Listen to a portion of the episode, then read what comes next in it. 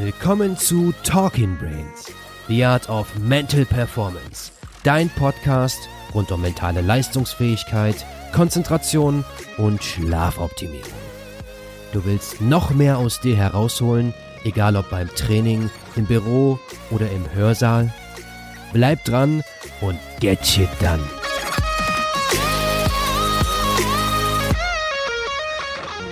Ich sitze heute hier mit Ornella Warner und Ornella ist Boxerin, mittlerweile auch schon ziemlich erfolgreich, nur um die Liste mal kurz anzureißen. 2011 erste und einzige bisherige deutsche Juniorenweltmeisterin, deutsche Meisterin, Vize-Welt, äh, Vize-Europameisterin, so.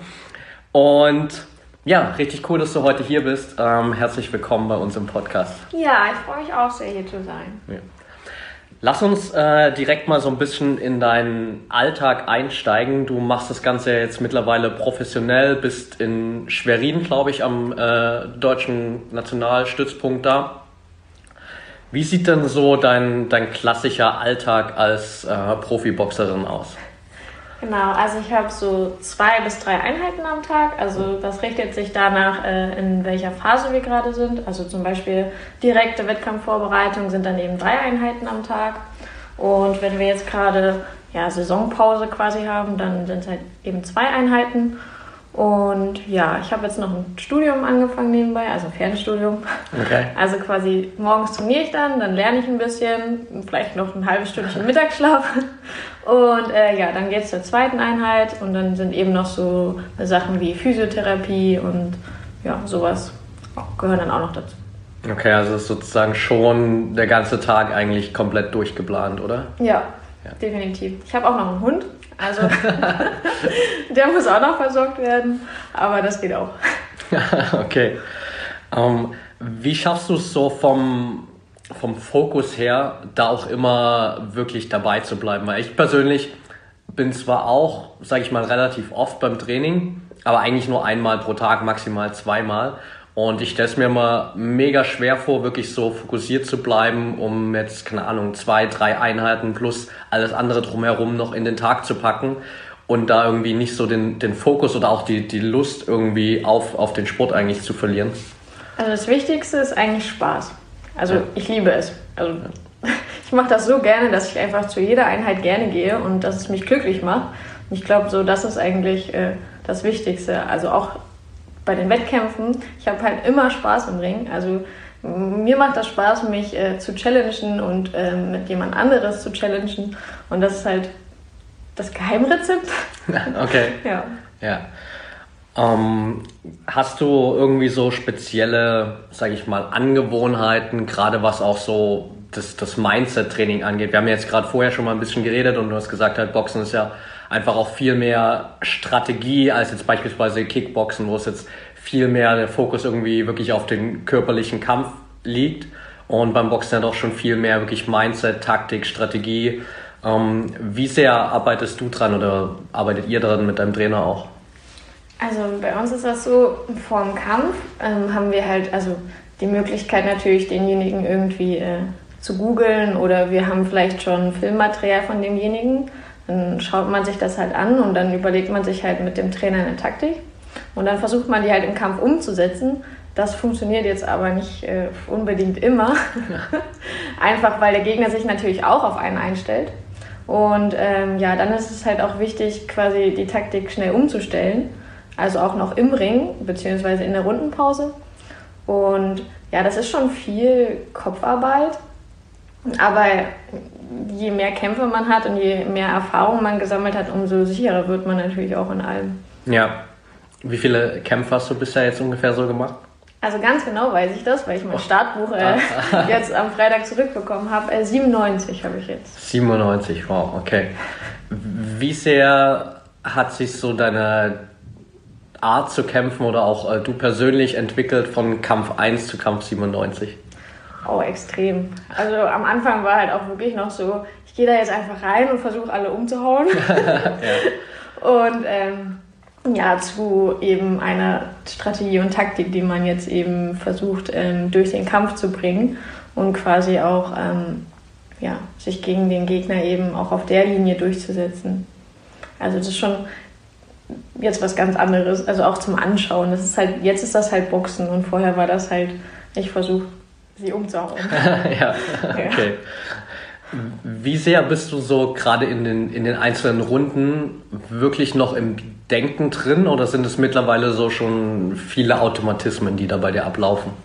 Also sind schon Automatismen, aber zum Beispiel früher in den ersten Kämpfen war das noch so, dass ich dann quasi aus der Rundenpause gegangen bin und gar nicht mehr wusste, was mein Trainer eigentlich gerade gesagt hat, weil ich halt so aufgeregt war. Ja. Und ähm, ja, durch die Vielzahl der Kämpfe ist das jetzt halt so, dass ich mich natürlich auch besser auf das Wesentliche konzentrieren kann und mein Körper quasi nicht mehr von der Aufregung gesteuert wird.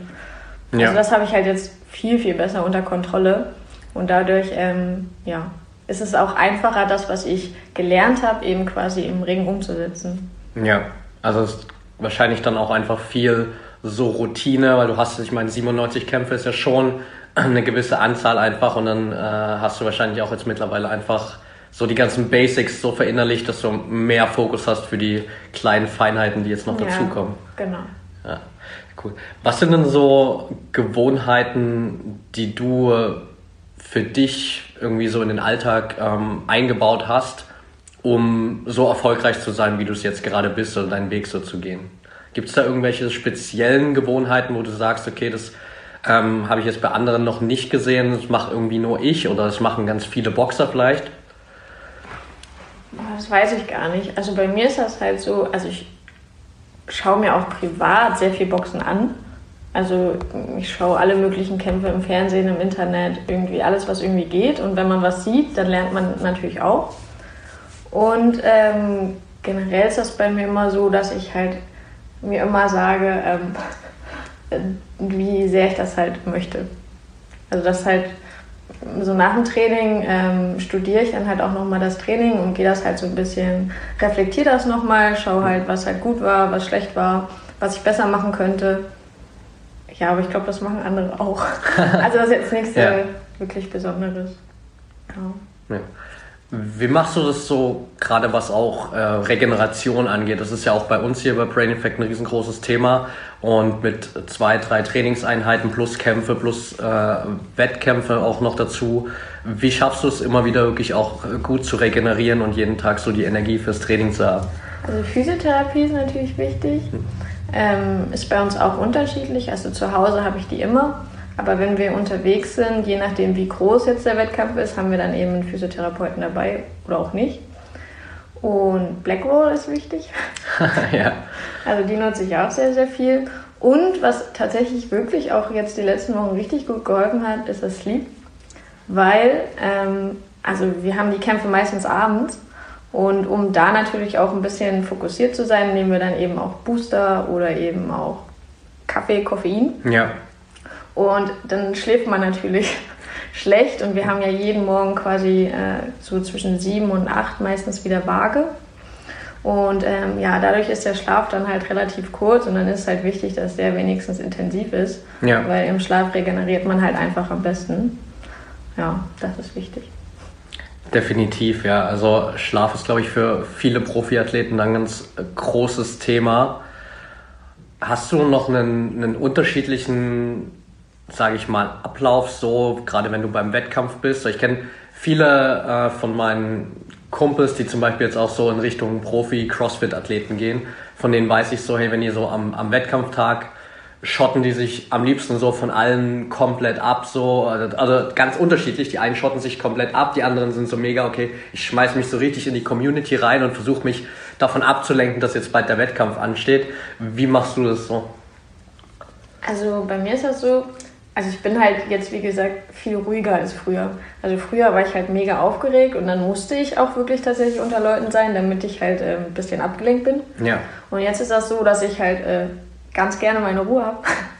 Also ähm, ich lerne dann halt noch ein bisschen. Meistens davor gehe ich noch mal ein bisschen spazieren, gehe noch mal alles so ein bisschen durch. Ähm, ja, konzentriere mich dann noch mal auf meine Aufgabe. Und ja, ansonsten gehe ich halt in Ruhe essen. ja. Und ja, dann geht es auch abends los. Also ich habe halt so ein paar Rituale. Also zum Beispiel spazieren gehen gehört halt immer dazu. Das mache ich immer. Und also weil ich dann halt nochmal wirklich für mich bin, nochmal alleine bin, nochmal alles durchgehen kann. Ja. Und ähm, meistens so drei Stunden vorher esse ich dann nochmal was. Muss man dann halt auch gucken. Ich nehme dann meistens irgendwie vom Mittag oder so was mit, weil wir halt feste Essenszeiten haben. Aber okay. ich gucke halt immer, dass ich drei Stunden vorm Kampf esse und ja, so ein paar Angewohnheiten halt. Ja. Wie läuft das ernährungstechnisch allgemein bei euch ab, so gerade für die Nationalmannschaft? Habt ihr dann so vorgeschriebenes Essen oder entscheidet ihr das immer noch selbst, was, was jeder isst? Also das Ding ist, dass wir halt meistens, um aufs Wettkampfgewicht zu kommen, ja erstmal noch ein bisschen abnehmen müssen. Mhm. Also das Wettkampfgewicht ist nie das Gewicht, was wir quasi täglich haben, sondern wirklich nur hin zum Wettkampf. Ja. Das heißt, man muss dann schon eine Diät machen und da muss halt jeder selber gucken, was für ihn eben am besten ist, wie viel Kalorien er da eben ähm, isst und wie er das am besten macht. Das ist ja auch bei jedem ganz unterschiedlich. Und ähm, ja, wir sind halt an die Hotels natürlich gebunden. Also je nachdem, in welchem Hotel wir sind, das Essen gibt es dann halt da und ja. dann muss halt jeder selber gucken, was er sich da irgendwie zusammenstellt, was halt passt. Ja. Ist jetzt auch nicht in jedem Land immer super. ja. Also manchmal ist halt die Auswahl auch mega klein oder das Essen jetzt auch nicht sonderlich sportlergerecht teilweise. Ja. Aber dann muss man da halt eben gucken. Also wir nehmen auch immer ganz, ganz viel selber mit. Ja. Einfach damit wir abgesichert sind, falls es halt mal nichts gibt. Ja, kann ich mir ganz gut vorstellen, dass es je nach Land wahrscheinlich ein bisschen anstrengender, das Richtige zu finden. Was ist so der, der Durchschnitt an, an Gewicht, was du vor den, vor den Wettkämpfen meistens noch verlieren musst? Meistens so drei Kilo. Okay, also, okay. Und dann hast, machst du über was für einen Zeitraum hast du das meistens so dann organisiert? Meistens fange ich so sechs Wochen vorher halt ähm, leicht an. Ja. Und ähm, ja, meistens ist dann am Ende so ein Kilo bis ein halbes Kilo macht man dann tatsächlich noch über Wasser. Mhm. Ja, funktioniert eigentlich ganz gut. Ja, also ich hatte noch nie Probleme damit. Ich musste jetzt nie, Gott sei Dank, toi toi toi, ich musste nie morgens aufstehen und dann halt noch äh, Gewicht machen ja. der Waage. Es gibt natürlich auch, weil das ist ja dann reinste Mathematik eigentlich nur noch. Man schaut dann halt, man guckt abends auf die Waage und weiß ungefähr, was man über Nacht an Gewicht macht, ja. dass man dann halt morgens sein Gewicht macht, äh, hat. Und je nachdem isst und trinkt man dann natürlich äh, abends bzw. über den Tag. Und ja, wenn das mal dann nicht funktioniert hat, weil man, weiß ich nicht, vielleicht morgens noch nicht auf Toilette konnte oder wie auch immer, dann muss man eben die 2, 3, 400 Gramm eben noch morgens machen. Ja. Ja, ich muss jetzt gerade so an die klassischen äh, Boxfilme denken, wo man dann irgendwie früh um, äh, keine Ahnung, 6, 7 Uhr die Leute noch ähm, auf dem Fahrrad sieht oder so, um ja. die letzten äh, Gramm dann runterzuschwitzen noch äh, für das Wettkampfgewicht. Ja, genau. Ähm, ja. Wir haben in den letzten Folgen hier gerade auch viel so über ähm, Mindset und Ego gesprochen. Wenn ich mir jetzt äh, Boxen so vorstelle und ähm, das so von außen betrachte, ist es, glaube ich, schon ein Sport, wo man relativ schnell da rein verfällt, irgendwie ein großes Ego zu haben. Ne? Also gerade wenn man so äh, das, was man im Fernsehen immer sieht, so gerade vor, vor den Boxkämpfen, ähm, die ganzen Pressekonferenzen ist ja schon viel auch ähm, Spielen mit dem eigenen Ego, ähm, um den anderen da irgendwie zu beeindrucken. Wie ist das so bei dir? Wie, wie ist, äh, läuft das auch wirklich so, so ab? Wie hast du das geregelt, gerade so was das Ego angeht? Also ähm, bei mir ist das so, dass ich eigentlich eher immer die Frohnatur bin. Ja. Also ich lache halt die meisten immer an, ich grüße immer alle und ich bin eigentlich zu 99 Prozent gut drauf. Und das irritiert aber ähm, im Umkehrschluss auch wieder. Also es ist halt nicht so, dass man immer nur äh, böse schauen muss und ähm, quasi das große Ego eben raushängen lassen muss, sondern das hat ja auch nicht immer nur was äh, damit zu tun, wie man halt äh, vorher auftritt, sondern wie man dann eben auch im Ring ist. Ja. Und ähm, bei uns ist das so, dass man sich ja teilweise auch schon kennt, eben von den ganzen Höhepunkten EM, WM. Und dadurch weiß man ja, wer da im Ring steht. Und dann interessiert das nicht so unbedingt, wie naja, derjenige quasi vorher auftritt.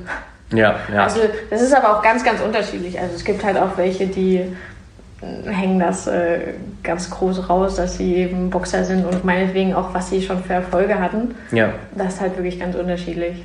Und es ist auch teilweise nationenabhängig. Okay.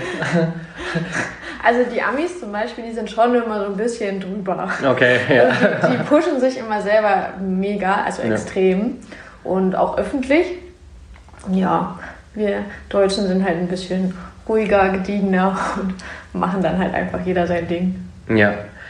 Und es ist wahrscheinlich auch, ähm, gerade was das Training angeht, deutlich, äh, deutlich einfacher, nicht so ein großes Ego zu haben, stelle ich mir vor, weil gerade wenn man mit jemandem zusammenarbeitet, der dann immer wieder sagt, hey, ähm, das musst du noch anders machen, da hast du noch kleine Fehler, dann mit einem großen Ego ist wahrscheinlich das Konfliktpotenzial relativ groß, oder? Ja, das Problem ist halt auch, also man kann sich immer noch verbessern. Ja. Also es ist immer noch Luft nach oben. Und wenn man halt selbst die Einstellung hat, dass weiß ich nicht, man jetzt vielleicht schon der Beste ist oder die Beste, dann arbeitet man halt auch nicht mehr so an sich selber.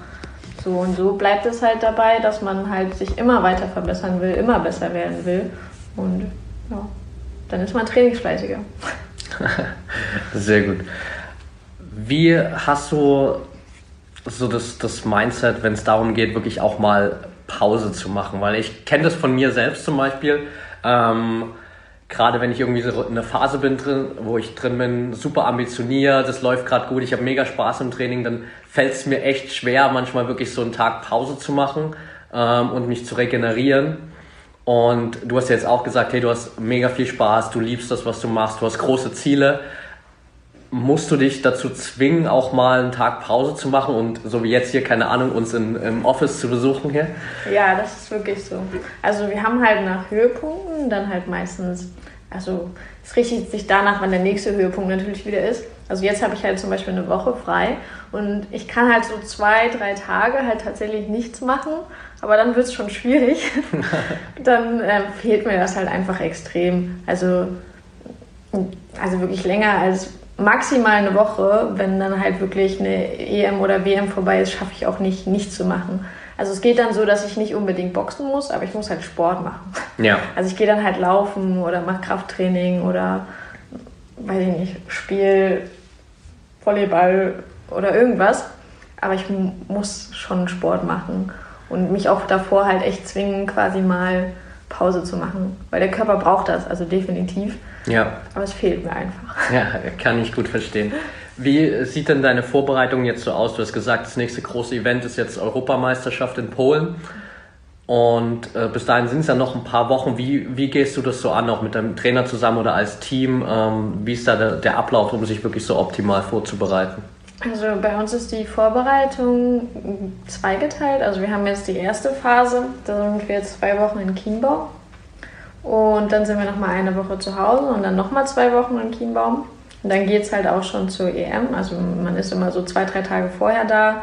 Und ähm, ja, akklimatisieren gut in Polen muss man das jetzt nicht unbedingt, aber je nachdem, wo es halt hingeht, muss man das.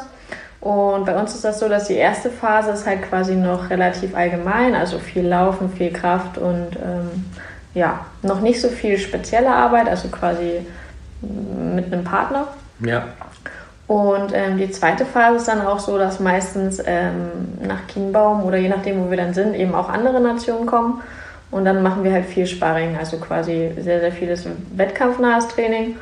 Und ja, dann ist nochmal so eine kleine Regenerationsphase, also so eine Woche bis fünf Tage, wo man dann halt das Training ein bisschen runterfährt, auch teilweise nur noch einmal am Tag trainiert, damit man dann quasi zum Wettkampf hin quasi seinen Höhepunkt hat und schnell, spritzig, fit ist. Ja. Trainiert ihr dann auch in der Vorbereitungsphase wirklich so komplett als Team zusammen oder doch jeder für sich irgendwie mit seinem Trainer? Also wir haben halt Einheiten als Team zusammen, aber wir haben halt auch eben Einheiten quasi nur mit unserem Trainer alleine. Also so ähm, allgemeine Aufgaben wie eben Laufen oder Kraft macht man eben auch zusammen. Beziehungsweise beim Kraft macht auch jeder sein Programm. Ähm, genau, aber wir haben dann eben Einheiten, zum Beispiel ähm, Tatzenarbeit, also wenn der Trainer diese Handschuhe hält und ja. wieder reinschlagen. Genau, sowas machen wir halt alleine oder auch Sandsackarbeit und ähm, ja, ist schon, also 50-50. Ja. Äh, lass uns zum Schluss ja einfach mal für alle, die zuhören, so ein paar praktische Tipps oder so ein bisschen Inspiration ähm, raushauen. Jeder, der jetzt sagt, ich meine, es ist ja egal, was ähm, die Sportart letztendlich ist, Ähm, jeder, der irgendwie sagt, hey, ich habe das Ziel, das Ganze mal professionell zu machen, was würdest du den Leuten raten, einfach so, was, ist, was war vielleicht auch dein Weg und äh, was sind so deine Learnings, die du vielleicht auch auf dem Weg gemacht hast, was man irgendwie besser machen kann, wo man Fehler vermeiden kann auf dem Weg? Also das Wichtigste ist tatsächlich, dass man gleich von Anfang an einen guten Trainer hat. Also weil sonst lernt man halt eine Technik, die dann später einfach quasi komplett nochmal umgelernt werden muss, weil es einfach schlecht ist, beziehungsweise auch teilweise falsch.